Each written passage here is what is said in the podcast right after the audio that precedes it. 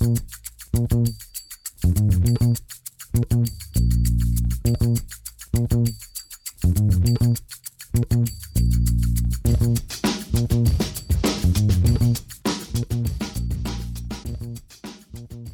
damit hallo und herzlich willkommen zu Football Rausch. Mein Name ist Tim Rausch. Schön, dass ihr wieder eingeschaltet habt.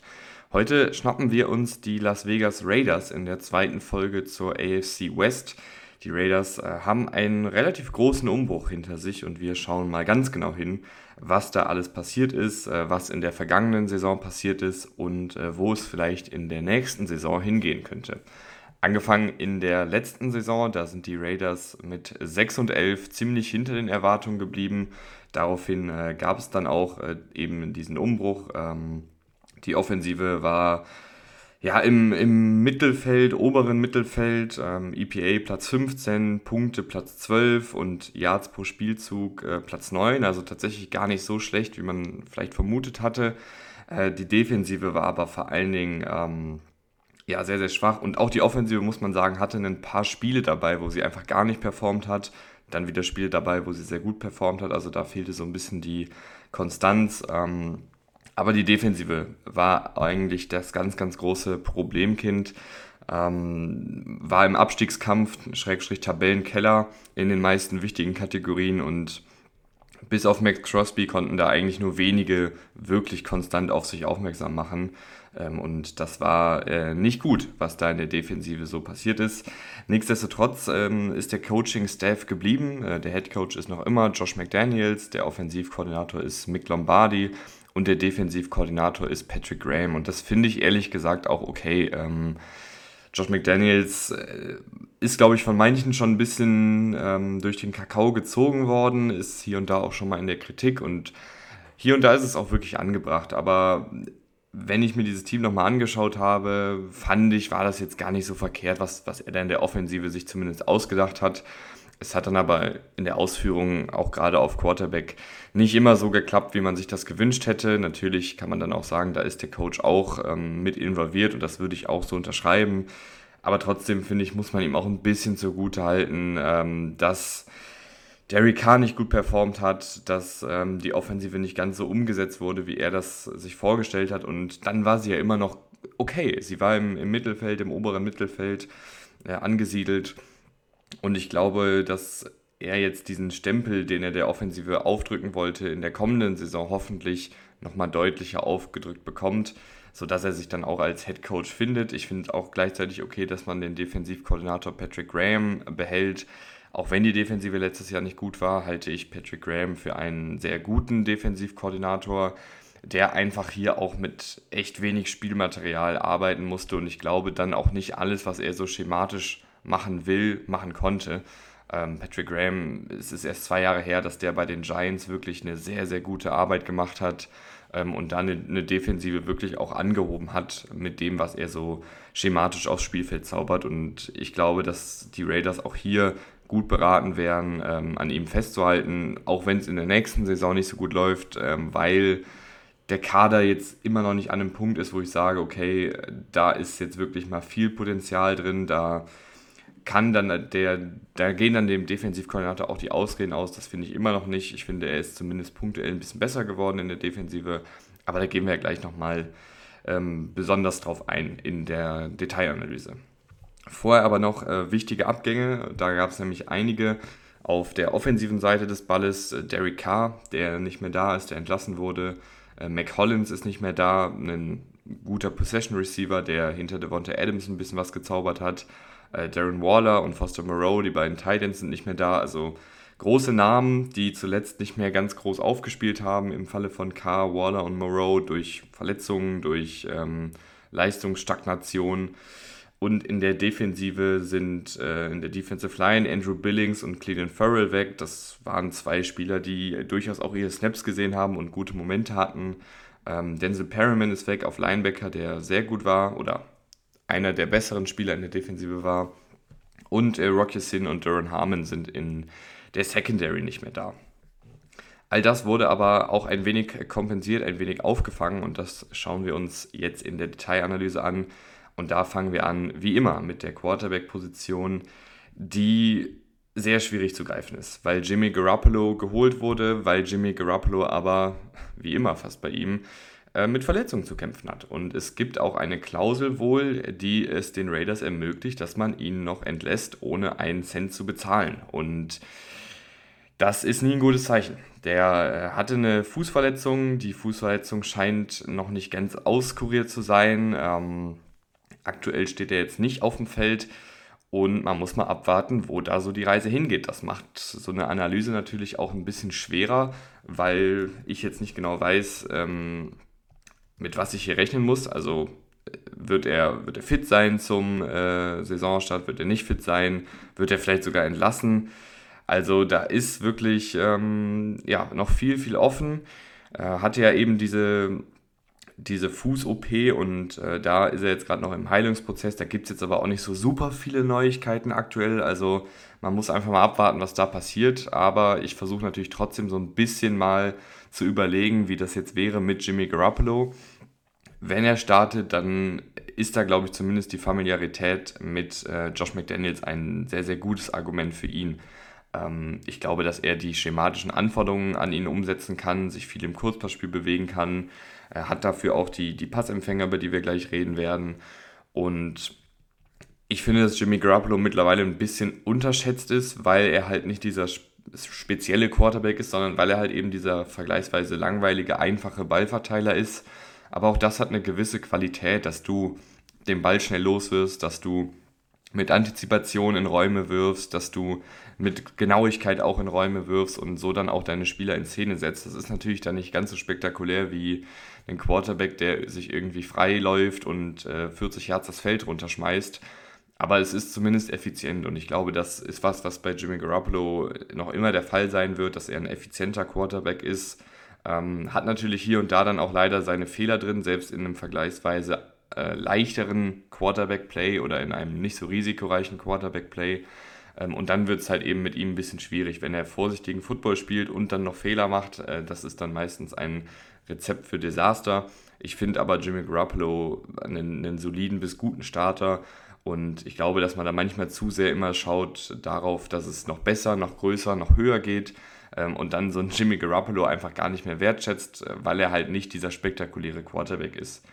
Allerdings muss man natürlich auch sagen, Jimmy Garoppolo die letzten Jahre ähm, nie eine Saison durchgespielt, immer wieder Verletzungen gehabt, jetzt eben auch wieder verletzt oder beziehungsweise ähm, erholt sich noch von der OP ich kann da nicht garantieren, dass der auf dem Feld steht für 17 Spiele. Und äh, wenn dann Brian Hoyer ran muss oder ein Aiden O'Connell, der Viertrunden-Pick, dann wird es halt schnell wild. Also da geht dann, glaube ich, relativ wenig und dann können wir auch die Raiders-Saison mehr oder weniger abhaken. Ähm, selbst mit Jimmy Garoppolo weiß ich nicht, ob man diese Raiders-Saison ähm, wirklich große Erwartungen haben sollte als Fan, aber äh, so, wenn Jimmy Garoppolo gar nicht spielt oder wenn er entlassen wird oder wenn er irgendwie die Hälfte der Saison verpasst, dann sieht es auf jeden Fall düster aus dahinter. Nicht ganz so düster sieht es auf Running Back aus, aber da gibt es eben auch Fragezeichen, weil Josh Jacobs ähm, natürlich einen langfristigen Vertrag haben will, das aber gerade nicht äh, so aussieht, als würde man da auf einen gemeinsamen Nenner kommen. Auch da muss man mal schauen, äh, was dann jetzt passiert. Ein Holdout ist eigentlich relativ unwahrscheinlich, ähm, aber wir haben schon verrücktere Dinge in der NFL gesehen. Ich glaube aber, dass Josh Jacobs am Ende des Tages äh, spielen wird ähm, für die Raiders und gehe davon jetzt auch einfach mal aus. Und das wäre ein ganz, ganz großer sportlicher Gewinn, weil Josh Jacobs letzte Saison mal wieder gezeigt hat, was er wirklich kann, nachdem er in den Saisons zuvor ein bisschen verletzungsgeplagt war, ähm, nicht alle Spiele mitnehmen konnte, hat er letzte Saison echt sehr, sehr gut gespielt und richtig abgerissen. Also ein, ein super spritziger, explosiver Läufer, der aber auch viel Power hat, der vor allen Dingen mit Richtungswechseln und Antizipation und Jump Cuts ähm, punktet und äh, ja, einer der besten Ballträger der Liga war. Äh, das war wirklich äh, als Läufer sehr, sehr gut. Ähm, holt immer Yards raus. Also ich finde, da ist auch dieses Gefühl dafür, wann nehme ich jetzt die einfachen Yards mit und wann versuche ich vielleicht mal das, das ähm, Big Play zu machen.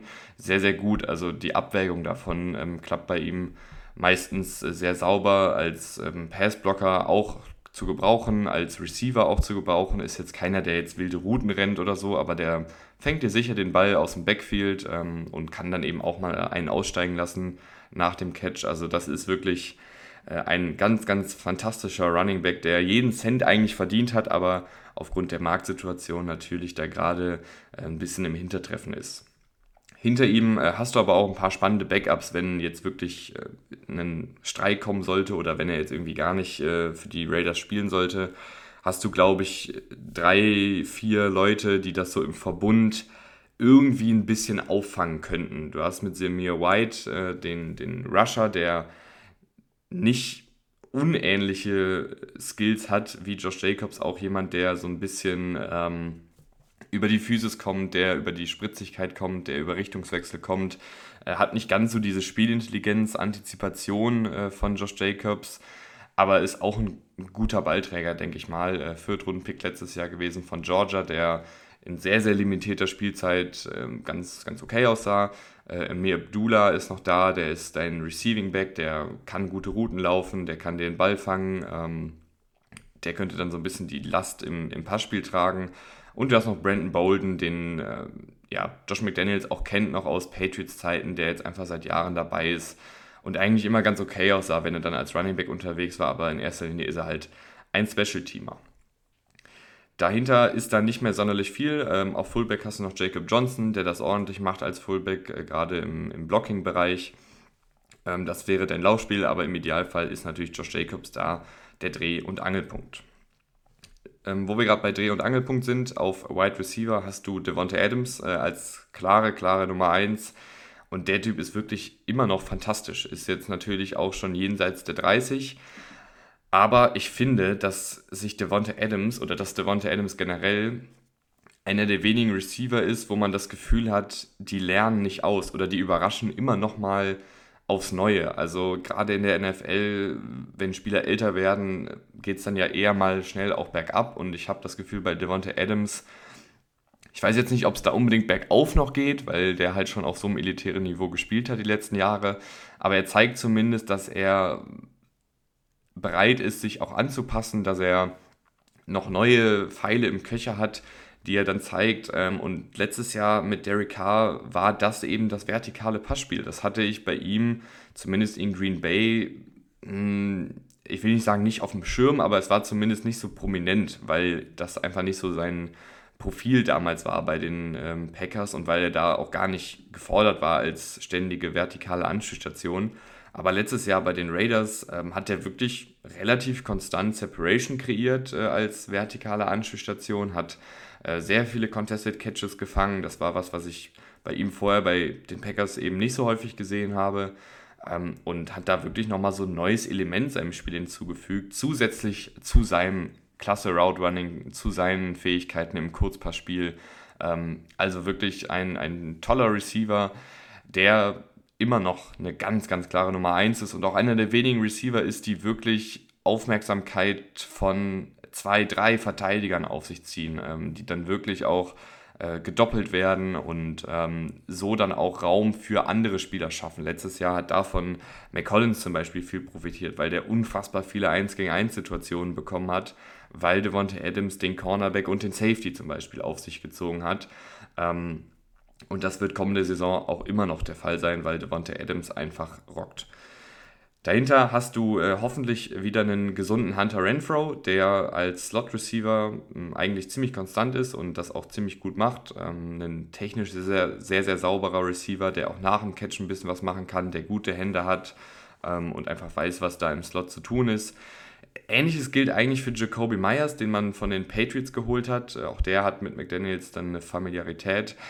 Ähm, Jacoby Myers letztes Jahr hat er so ein bisschen gezeigt, dass er auch Outside gewinnen kann, ist aber eigentlich auch eher einer von diesen technisch sehr sauberen, spielintelligenten Slot-Receivern, die äh, gut den Ball fangen, die auch nach dem Catch ein bisschen was machen können. Ähm, und ich weiß nicht, ob das nicht ein bisschen redundant ist mit dem, was Hunter Renfro äh, so bietet.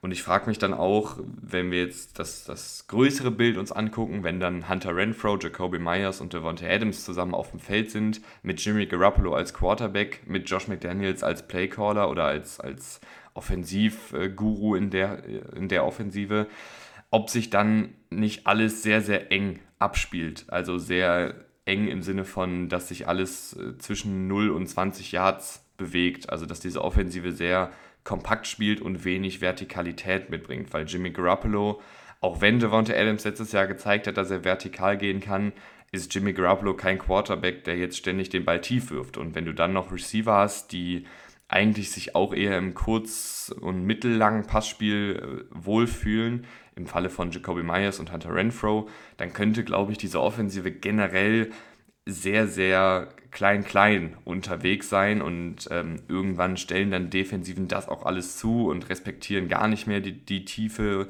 die Vertikalität und dann wird es halt echt schwierig, weil du dann in kleinere Fenster äh, werfen musst und da bin ich einfach gespannt, wie das dann aussieht oder wie das auch gelöst wird. Es könnte gelöst werden beispielsweise mit der zweiten Garde, die du hast. Ähm, sie haben nämlich sich einen DeAndre Carter geholt, einen Philip Dossett geholt. Das sind Spieler, die bisher in ihrer NFL-Karriere eigentlich eher für die Vertikalität bekannt sind, die als tiefe Anschlussstationen mit Tempo kommen und sonst eigentlich nicht super viel mitbringen. Also hat man die jetzt zum Beispiel geholt, um eben die äh, Defensive auch ein bisschen zu öffnen, um die Offensive ein bisschen vertikaler zu machen, wenn Devonta Adams zum Beispiel im Kurzpassspiel unterwegs sind. Weil Hunter Renfro und Jacoby Myers sind keine Receivers, die jetzt äh, ständig tief gehen. Ähm, also da wären dann eher der Andre Carter und Philipp Dossett geeignet. Du hast auch Trey Tucker gedraftet in der dritten Runde, der auch dieses Tempo mitbringt. Ähm, das wären jetzt so die ersten sechs, die, die ich mitnehmen würde. Keelan Cole hat schon mal ein bisschen was gezeigt in der NFL-Karriere.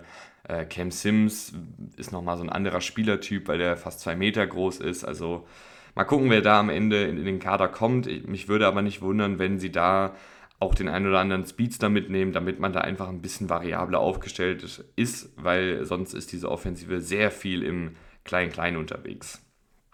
Die Tight-End-Gruppierung ist ähm, ähnlich tief besetzt, also auch hier hast du einige in der zweiten Reihe, die ähm, ja, mitspielen dürften. Äh, der Starter ist hoffentlich Michael Mayer, den ich im Draft-Prozess ähm, sehr, sehr gut fand.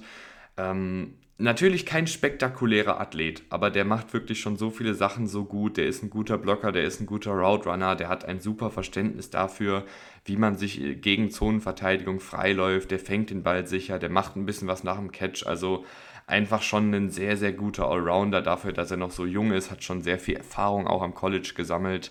Ich hoffe, dass er sich den Starterposten sichern kann. Ähm, wenn nicht, dann wird es wahrscheinlich Austin Hooper, der ähm, ja auch so ein bisschen allround-mäßig unterwegs ist, nicht ganz so ein guter Blocker ist, aber ein, ein ganz guter Receiver ist, der schon einige NFL-Jahre auf dem Buckel hat, der dir sicher die Bälle fangen kann, aber jetzt eben kein spektakulärer Spieler ist. Das wäre dann eher äh, OJ Howard, der alle athletischen Anlagen mitbringt, die man braucht, um einer der besten Titans der Liga zu sein, aber irgendwie das noch nicht so richtig auf die Straße bekommen hat. Und ich glaube auch nicht, dass das noch auf die Straße kommt. Hat jetzt sechs NFL-Spielzeiten schon hinter sich, hat die letzten Jahre auch sehr, sehr wenig gezeigt, aber weil er eben eigentlich so ein guter Athlet ist, ähm, findet er auch immer wieder nochmal einen Job und er zeigt diese Athletik hin und wieder auch mal. Also er hat dann immer mal auch letztes Jahr bei den Texans gespielt, hat dann ein Spiel dabei, wo er irgendwie zwei Touchdowns fängt in einem Match. Also der Typ hat wirklich so viele gute Anlagen, aber es kommt irgendwie nur sehr, sehr selten alles zusammen und dementsprechend glaube ich, ist das auch so eine, so eine Wildcard, die man dann vielleicht mal reinwirft, wenn sich Austin Hooper und Michael Mayer verletzen oder wenn die angeschlagen sind oder wenn man eine Defensive mal auf dem falschen Fuß erwischen will oder sowas. Äh, Jesper Haustedt äh, hat auch seine Snaps letztes Jahr gesehen. Ähm, kann sein, dass er es auch noch ins Team schafft. Ähm, aber das wären dann so die, die vier Titans maximal, äh, die ich mitnehmen würde. In der O-Line ist nicht viel passiert und das finde ich äh, erneut sehr, sehr positiv. Also du hast hier wenige Superstars in der Offensive Line. Ich würde sagen, Colton Miller ist auf dem Weg dahin, beziehungsweise ähm, hat sich da so ein bisschen jetzt etabliert in den letzten Saisons als sehr, sehr guter äh, Tackle, ähm, so im Top-10-Bereich würde ich mal sagen. Und der ist einfach sehr, sehr konstant in dem, was er macht. Der ist ein guter Athlet, der hat eine gute Größe, der ähm, hat gleichzeitig auch ein gutes Gewicht und wird deshalb nicht so häufig ausgehebelt, wie das bei größeren Offensive Linern manchmal ist. Und ja, der ist einfach super konstant in dem, was er macht. In den letzten zwei Spielzeiten steht auch meistens immer auf dem Feld, also nicht verletzungsgeplagt. Das sieht sehr, sehr gut aus. Die andere Tackle-Seite dürfte wahrscheinlich einen Jermaine Illuminor bekleiden äh, der das letzte Saison als Starter wirklich auch gut gemacht hat. Ähm, ist jemand, der lange Zeit so ein bisschen als Backup unterwegs war, mal als Guard unterwegs war, als Tackle unterwegs war äh, und dann letztes Jahr sich den Tackle-Posten gesichert hat und das auch gut gemacht hat. Ist so ein kompakt gebauter äh, Offensive Tackle, der natürlich jetzt, also der ist kein Überathlet, der verliert auch mal seine Snaps, also wo er dann einfach ähm, nicht flink genug ist gegen einen Passwasher, wo er nicht schnell genug ähm, sozusagen beim, beim Blocking unterwegs ist. Aber der ist echt konstant gewesen letztes Jahr und sah echt gut aus. Und ähm, wenn der jetzt erneut als Starter in die Saison geht, dann könnte er sich da vielleicht wirklich noch im Herbst seiner Karriere als, als guter NFL-Starter etablieren. Ähm, die Interior Offensive Line, da bin ich mal gespannt, wie sich das zusammensetzt. Du hast ähm, Dylan Palm gedraftet letztes Jahr, der hat das ganz ordentlich gemacht, ähm, in Pass Protection manchmal noch verloren, weil er halt echt sehr, sehr leicht ist. Und gerade als Guard ist das dann manchmal ein bisschen unvorteilhaft, ähm, wenn du so leicht bist, weil dann die Defensive, die Defensive Tackles mit viel Power einfach an dir vorbeikommen. Und ähm, er da manchmal dann noch ein paar Defizite hatte. Äh, Andre James auf Center dürfte auch gesetzt sein. Rundum solide, nichts Spektakuläres, aber auch nichts Schlechtes. Und dann die andere Guard-Position wird wahrscheinlich irgendwie ein, ja, einen, einen, kleinen Kampf geben zwischen Netane Muti, Jordan Meredith, Alex Bars, Greg Van Roten. Äh, also du hast hier wirklich drei, vier Namen, die, glaube ich, alle zumindest den Anspruch haben werden zu starten. Alle vier würde ich auch sagen, sind okay als Starter. Da ist kein spektakulärer dabei. Äh, Netane Muti hat für mich noch das, das höchste Potenzial, hatte aber bisher echt viel mit Verletzungen zu kämpfen. Ähm, Andre Alex Bars äh, ist letztes Jahr gestartet, der war echt nicht so gut. ähm, also hat bisher auch wenig in seiner NFL-Karriere gezeigt. Da wäre ich nicht so super optimistisch, wenn er startet, aber ich glaube, dass sich da im Trainingcamp dann einfach der Starter herauskristallisieren wird. Äh, du hast generell, finde ich, in der Offensive Line viele Spieler auch für die Kadertiefe mit einem äh, Tyre Munford, der letztes Jahr ein paar Snaps gespielt hat als Siebtrunden-Pick und das gut gemacht hat. Äh, mit Brandon Parker, der mal irgendwann als Starter eingeplant war und sich dann äh, verletzt hatte. Ähm, mit einem Justin Herron, der das äh, Scheme schon kennt aus seinen Patriots-Zeiten bei Josh McDaniels. Also du hast hier wirklich, ich glaube, das war jetzt der neunte, zehnte Offensive Liner, den ich genannt habe und alle sehe ich irgendwo als Starter. Nicht alle davon natürlich gute Starter, aber ähm, du hast hier echt eine gute Kadertiefe. Wenn mal einer wegbricht, glaube ich, dass das nicht so schmerzhaft wird wie bei anderen Teams. Und ähm, was ich auch sehr, sehr gut finde, ist, dass gerade die, die Starterriege weitestgehend und wenn Alex Bars spielt, sogar komplett äh, zusammenbleibt. Also das ist, glaube ich, auch immer ein Aspekt, der dann so Sachen wie Eingespieltheit und äh, Chemie fördert, wenn du da mit den gleichen fünf aufs Feld gehst wie in der Vorsaison. Gehen wir rüber zur äh, Defensive, die ähm, keinen riesen Neuanstrich bekommen hat, aber durchaus einige spannende Spieler äh, mitbringt. Allen voran Max Crosby in der Defensive Line. Fangen wir mal auf Edge an, weil Edge bei den äh, Raiders hier eine ganz, ganz klare Stärke ist. Ähm, Max Crosby, kein Spieler hat in den letzten zwei Spielzeiten mehr Pressures gesammelt, also häufiger Druck ausgeübt auf den Quarterback als Max Crosby. Ähm, ein fantastischer Pass-Rusher, der mittlerweile so ziemlich jeden Pass-Rush-Move beherrscht, der mit Power kommen kann, der aber auch mit seiner Geschwindigkeit kommen kann, mit Spin-Moves äh, gewinnt. Also der ist wirklich hervorragend. Ihm gegenüber ähm, wird es wahrscheinlich ein Mix aus äh, Chandler Jones und Tyree Wilson. Chandler Jones hat nicht die Erwartungen erfüllt, die man an ihn hatte. Ähm, Max Crosby übrigens auch ein sehr, sehr guter Laufverteidiger, muss man auch dazu sagen. Ähm, Chandler Jones hat die äh, Erwartungen nicht ganz erfüllt, die man an ihn hatte äh, als man ihm den großen Vertrag letzte Offseason gegeben hat. War aber, als ich mir dieses Team nochmal angeschaut habe, zumindest okay. Also es ist jetzt nicht so, dass er eine Vollkatastrophe war, aber er war natürlich bei weitem nicht das, was man sich erhofft hatte. Und immer wenn Spieler so, einen großen, so ein großes Preisschild ähm, an sich herumtragen, sind natürlich die Erwartungen automatisch höher.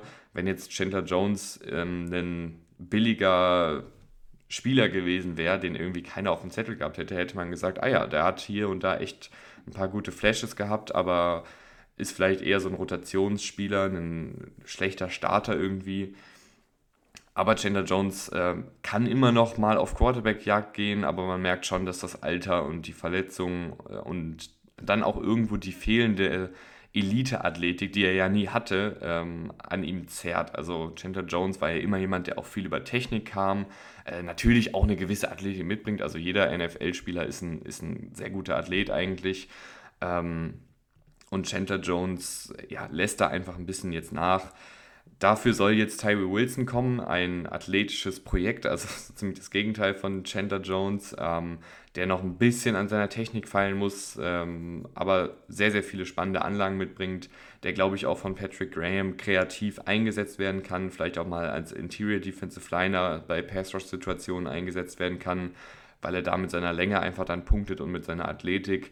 Wenn ihr da mehr zu hören wollt, könnt ihr natürlich gerne nochmal die Folgen ähm, zum Draft euch anhören zu Tyree Wilson und auch zu Michael Mayer, über die ich da beide spreche. Hinter den beiden äh, laufen noch so Leute wie John Willis rum, der schon seine Snaps in der NFL gesehen hat ähm, und hier und da mal gut auf Pass Rush Jagd gehen kann. Auch der so ein athletisches Projekt gewesen, was nie so richtig funktioniert hat, aber durchaus startbar oder spielbar sozusagen ist. Ähm, und das wären dann so die Top 4 und ich glaube auch, dass die die meisten Snaps sehen werden. Malcolm Coons, ehemaliger Drittrunden-Pick, der hat bisher echt wenig gezeigt, der hat sich gar nicht entwickelt ähm, hat aber auch einfach wenig Spielzeit bekommen, was dann auch wiederum an seiner fehlenden Entwicklung wahrscheinlich liegen dürfte. Ähm, das sind so die, die vier, fünf Edge-Rusher, die ich im Blick haben würde. Deutlich schwieriger wird es in der Interior Defensive Line, wer da startet. Du hast Adam Butler, der das Patriots-System kennt äh, aus seinen Zeiten bei den Patriots und auch bei den Dolphins, deshalb wahrscheinlich auch ins Boot geholt wurde von Josh McDaniels. Der ist okay, der ist ein okayer Laufverteidiger, ein okayer Passrusher, so ein typischer Rotationsspieler. Ähm, Gleiches gilt für, ähm, für Matthew Butler, der letztes Jahr ähm, in der fünften Runde gedraftet wurde und ein bisschen gespielt hat. Gleiches gilt eigentlich auch für Bilal Nichols, der zumindest ein bisschen noch Qualitäten gerade als Passrusher mitbringt, aber auch der äh, ist zum Beispiel in der Laufverteidigung eher schwach. Ähm, das gilt auch für Jerry Tillery, auch der eher ein Passrusher als Laufverteidiger, aber auch der hat bisher sehr wenig gezeigt, wo man sagt, das, das ist ein klarer Starter. Ähm, Neil Farrell, letztes Jahr in der vierten Runde gedraftet, einer der wenigen, die zumindest in der Theorie sehr gut in der Laufverteidigung sein könnten, aber das dauert manchmal einfach ein bisschen für junge Spieler, da in der Laufverteidigung sich zu entwickeln.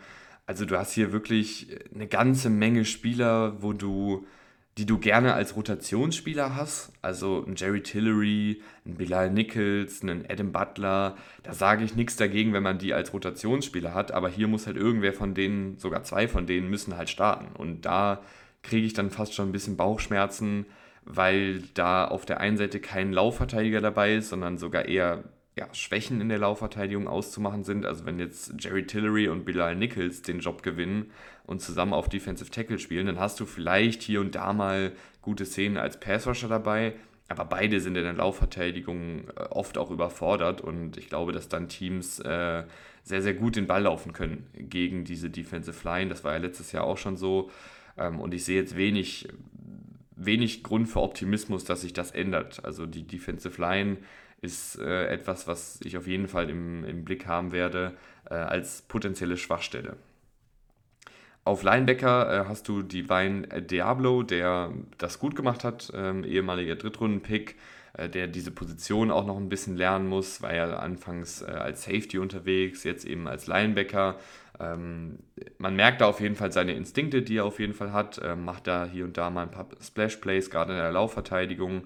Ähm, aber ist eben noch kein fertiger Linebacker, das muss sich noch entwickeln. Ähm, daneben soll jetzt Robert Spillane wahrscheinlich als Starter agieren, der äh, okay ist. Also Robert Spillane hat jetzt auch schon fünf NFL-Jahre auf dem Buckel, hat immer mal wieder gute Sachen gemacht bei den Steelers, ein paar Highlight-Plays gemacht, weil er eben sehr willig ist, weil er sehr physisch spielt, weil er mit viel Einsatz spielt. Aber er ist halt schon echt, was seine physischen Anlagen angeht, nicht so besonders. Also da merkt man einfach, dass der mal einen Schritt zu langsam ist, ein bisschen zu klein ist, ein bisschen zu leicht ist. Äh, Gerade in Coverage ist das dann oft nicht so gut, was äh, Robert Spillane da mitbringt. Also das Linebacker-Duo ist auch nichts Besonderes. Divine Diablo hat noch ein bisschen Entwicklungsspielraum. Hinter den beiden sind super viele undrafted Free Agents oder Picks, die ganz spät gedraftet wurden. Also da erwarte ich jetzt auch nicht, dass sich da irgendwer groß durchsetzt. Könnte natürlich sein, dass hier der Job äh, von einem Robert Spillane zum Beispiel schnell weg ist, wenn er nicht gut spielt, weil du hier einfach ein paar junge Spieler hast, die sich auch empfehlen könnten, zum Beispiel im Training. Die Secondary ist sehr, sehr interessant. Die hat wenig große Namen, aber ein paar gute Spieler. Das ähm, fand ich zumindest äh, ganz gut, was ich da gesehen habe. Also du hast Duke Shelley geholt, der letztes Jahr so ein bisschen, oder was heißt so ein bisschen, der letztes Jahr äh, ein bisschen durch die Decke gegangen ist äh, bei den Vikings. Ähm, ein sehr spielintelligenter Zonenverteidiger, der eigentlich jetzt nicht so die physischen Anlagen hat, um als Outside zu Cornerback, um als Outside Cornerback zu spielen.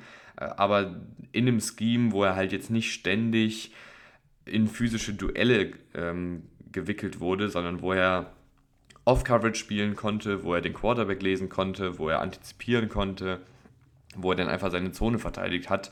Das hat er ganz gut gemacht oder das hat er sogar sehr gut gemacht. Ähm, mal schauen, ob er dieses Niveau halten kann. Deutlich spannender wird dann die andere Outside-Cornerback-Position. Nate Hobbs hat das letztes Jahr gemacht, aber den sehe ich eigentlich eher als, als Slot-Cornerback der hatte als Outside-Cornerback dann schon auch seine, seine Probleme, weil er jetzt kein super hohes Endtempo zum Beispiel mitbringt. Im Slot war das dann nicht ganz so dramatisch, weil er da sich eben auf kürzerem Raum bewegt. Und ich fand ihn halt im Slot auch einfach stärker. Also gerade in der Laufverteidigung äh, war er da, hat er da sehr viel Mehrwert mitgebracht, aber auch in Coverage auf kurzer Distanz war Nate Hobbs in seinem Rookie-Jahr sehr, sehr stark. Ähm, und als Outside-Cornerback ist er halt eben nur Durchschnitt. Ähm, Durchschnitt ist auch so ein bisschen das, was auf Leute wie Brandon Faison, äh, Mick Robertson und David Long zutrifft. Ich glaube, dass sich, wenn Nate Hobbs wieder zurück in den Slot geschoben wird, sich einer von den dreien durchsetzen wird. Äh, alle drei auch noch mit einem gewissen Entwicklungsspielraum, außer vielleicht Brandon Faison. Äh, wenn du mit David Long oder Mick, Robinson geh, äh, Mick Robertson gehst, äh, gehst du mit äh, mehr Tempo, mit, ähm, mit ein bisschen kleineren Cornerbacks. Und wenn du ein bisschen mehr Physis haben willst, dann gehst du mit einem Brandon Faison. Also vielleicht kann man da auch ein bisschen gucken, was da das Matchup dann jeweils ist äh, gegen den Receiver. Äh, wenn du jetzt mit Mick Robertson und mit Duke Shelley startest, hast du natürlich ein sehr, sehr kleines Outside-Cornerback-Duo und gerade gegen Teams, die dann großgewachsene physische Receiver haben, könnten die beiden in Kombination Probleme kriegen. Sehr, sehr spannend war noch äh, Tyler Hall, äh, den ich auch mal irgendwann in einer Videoanalyse äh, hatte für einen Spielzug auf Twitter, das weiß ich noch, der gegen Ende der Saison dann reingeworfen wurde als Slot-Cornerback und das sehr, sehr gut gemacht hat. Also äh, der kam absolut aus dem Nix, ein ehemaliger Undrafted Free Agent 2020, der bis dato kaum gespielt hatte, wurde dann reingeworfen, ähm, hat in der Laufverteidigung sehr, sehr gut agiert, hat aber auch echt mit Spielintelligenz, mit Antizipation in der Pass-Coverage äh, agiert und da wirklich ähm, gute Sachen gemacht. Also das war wirklich ähm, sehr, sehr spannend, äh, was Tyler Hall da mitgebracht hat. Ich weiß nicht, ob das jetzt übertragbar ist oder ob das jetzt einfach für so ein paar Spiele was Gutes war. Und dann hättest du natürlich jetzt auch das Problem, wo stellst du Tyler Hall hin, wenn du mit Nate Hobbs im Slot spielen willst, weil da weiß ich jetzt nicht, ob Tyler Hall äh, Outside Cornerback spielen kann. Das sind alles Sachen, die man äh, herausfinden muss. Du hast noch äh, Jacorian Bennett in der vierten Runde gedraftet, ein sehr, sehr athletischer Cornerback, ähm, der wirklich auch viel Tempo mitbringt, was dann einige anderen, andere Spieler hier im Kader nicht haben. Also vielleicht auch der anfangs in seiner NFL-Karriere jemand, den man je nach Matchup äh, aufstellt. Also wenn das Gegnerteam einen sehr, sehr schnellen Receiver hat, würde ich ihn da zum Beispiel als Gegenspieler sehen, weil fast alle anderen Cornerbacks nicht dieses Höchsttempo haben, was ein Jacorian Bennett mitbringt. Also der Cornerback-Raum sehr, sehr jung, teilweise äh, viel Durchschnitt ähm, und ein paar Fragezeichen, wer da welche Position am Ende bekleidet. Und da gibt es halt viele Pro- und Kontra-Argumente. Safety ist ein bisschen klarer. Das wird wahrscheinlich ähm, Trevor Merrick und Marcus Epps übernehmen. Trevor Merrick, äh, sehr, sehr gute Rookie-Saison. Letzte Saison dann ein bisschen abgebaut, weil er deutlich mehr Rollen bekleidet hat. Äh, in seiner Rookie-Saison war er wirklich eigentlich stumpf dieser tiefe Safety in einem Cover-3-System. Ähm, das kann er auch sehr gut. Da kann er seine Reichweite ausspielen, seine Spielintelligenz ausspielen. Ähm, letztes Jahr dann viel rumgeschoben, mal in die Box gestellt, ähm, mal als Slot-Cornerback oder als im Slot aufgestellt, mal als tiefer Safety aufgestellt, mal nahe der Line of Scrimmage agiert und ich glaube, das war dann einfach ein bisschen too much, beziehungsweise man hat dann zu wenig ihn in seiner natürlichen Position des tiefen Safeties eingesetzt. Also vielleicht auch ein Learning für Patrick Graham, dass man da mehr äh, Trevor Murray äh, einfach in seiner klassischen Rolle einsetzt äh, und nicht in dieser variablen Rolle. Äh, Marcus Epps von den ähm, Eagles gekommen, guter Laufverteidiger, limitierter Athlet, der in Coverage dann auch manchmal seine Probleme hat, ähm, aber ein solider Starter, kein spektakulärer Starter. Äh, dahinter hast du noch so Leute wie äh, Roderick Thiemer, der schon seine Snaps gesehen hat, wie Sam Webb, der seine Snaps gesehen hat. Ähm, beides jetzt keine spektakulären Safeties, aber die kannst du mal zur Not reinwerfen, wenn, ähm, ja, wenn Not am Mann ist. Äh, Jaquan Johnson gilt ähnliches, auch der hat schon seine Snaps gespielt für die Bills. Ähm, wenn da Not am Mann ist oder wenn jetzt Marcus Epps gar nicht funktioniert, dann könnte man einen von denen, glaube ich, reinwerfen und es wäre okay, aber nichts Spektakuläres. Was man bei den äh, Raiders aber auch noch sagen muss, du hast mit ähm, AJ Cole und mit Daniel Carlson wirklich sehr gute Special-Teamer. Ähm, Daniel Carlson, einer der besten Kicker der Liga, äh, AJ Cole, einer der besten Panther der Liga. Ich weiß, wir reden hier nicht häufig über Special Teams, aber das muss an der Stelle wirklich noch erwähnt werden, weil das ähm, auch so eine kleine Stärke des Teams ist, weil die beiden echt sehr konstant sind. Kommen wir zur Saison Prediction, die natürlich aufgrund der genannten Szenarien ein bisschen schwierig ist, weil ich nicht weiß, was passiert mit Jimmy Garoppolo, weil ich nicht ganz sicher bin, spielt Josh Jacobs.